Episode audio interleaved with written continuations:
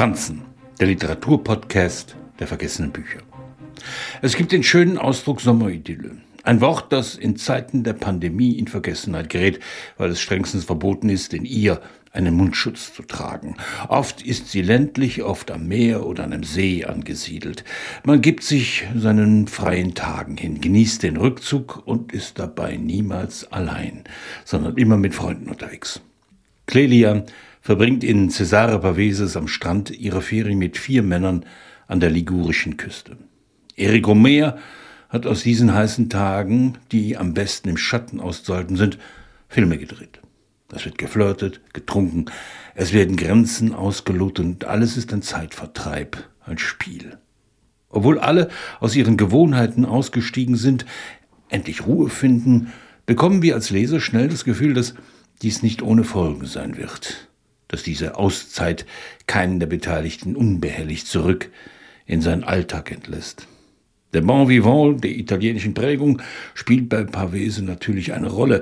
Derjenige, der vorgibt zu leben, zu verstehen und doch nur auf der Suche danach ist, einen eigentlichen Sinn im Leben zu finden.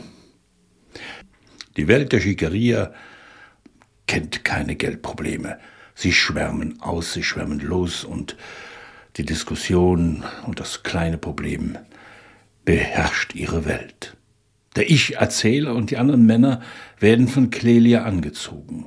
Der Männerfantasie, der Verheißung von unterschwelliger Liebe wie der Verzweiflung, sie nicht für sich gewinnen zu können. Was wäre nicht alles mit ihr an der Seite möglich? Es geht nicht um die Person an sich. Sie muss eine Chimäre bleiben.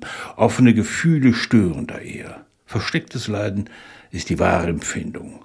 So haftet allem ein Hauch von Unvermögen an.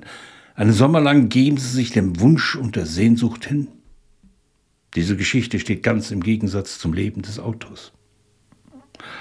Cesare Pavese wurde aufgrund seiner antifaschistischen Haltung von den damaligen Machthabern in Italien nach Brancaleone in Kalabrien verbannt. Neben Übersetzungen aus dem Englischen, Erzählungen, schrieb er Gedichte und das Tagebuch Das Handwerk des Lebens. 1950 nahm er sich in einem Hotelzimmer das Leben. Ihn bewahrte keine Idylle vor der Verzweiflung.